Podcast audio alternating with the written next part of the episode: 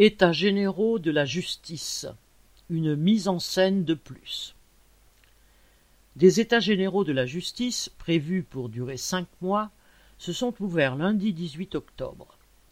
Le ministre Dupond-Moretti dit qu'il veut ainsi donner la parole aux professionnels du haut en bas de la pyramide judiciaire, jusqu'aux surveillants de prison et aux simples citoyens.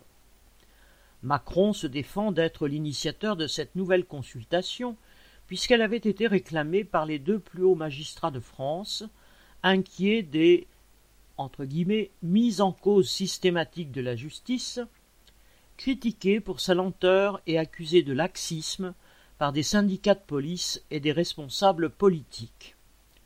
Il n'empêche, Macron ne pouvait que se saisir de l'occasion pour à nouveau mettre en scène sa prétendue proximité avec les préoccupations de l'homme de la rue et les entre guillemets, grands enjeux de société à quelques mois du premier tour de la présidentielle.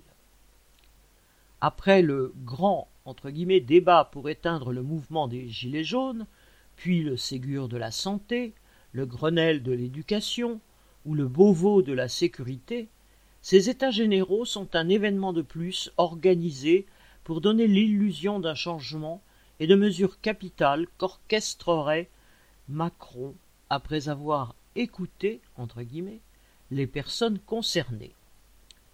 Le système judiciaire n'a pourtant pas besoin de cinq mois pour évaluer ce qui ne va pas. La dernière réforme en date, imposée en 2018 sous Macron, avait soulevé contre elle une large partie des avocats.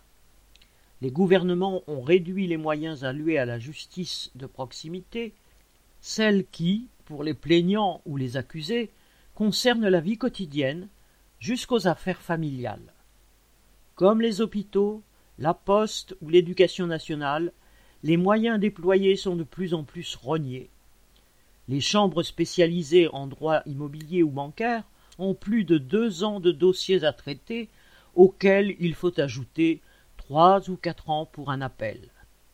Quant aux prisons, le constat de leur surpopulation est devenu une banalité.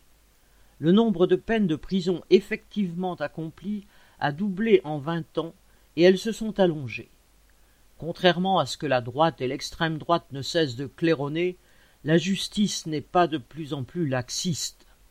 Les chiffres prouvent l'inverse. En 1995, pour cent mille habitants, 91 personnes étaient sous les verrous. En 2020, elles étaient 124. Ces dernières années, les rapports sur les dysfonctionnements de la justice se sont empilés sans que rien ne change. Outre son personnel, ce sont les plus petits justiciables qui en subissent les conséquences. Elle reste ainsi une machine dont les rouages ne servent pas à aider les petites gens. Quand ceux qui en auraient besoin tombent entre ses mains, ils doivent plutôt s'attendre à être broyés. Boris Savin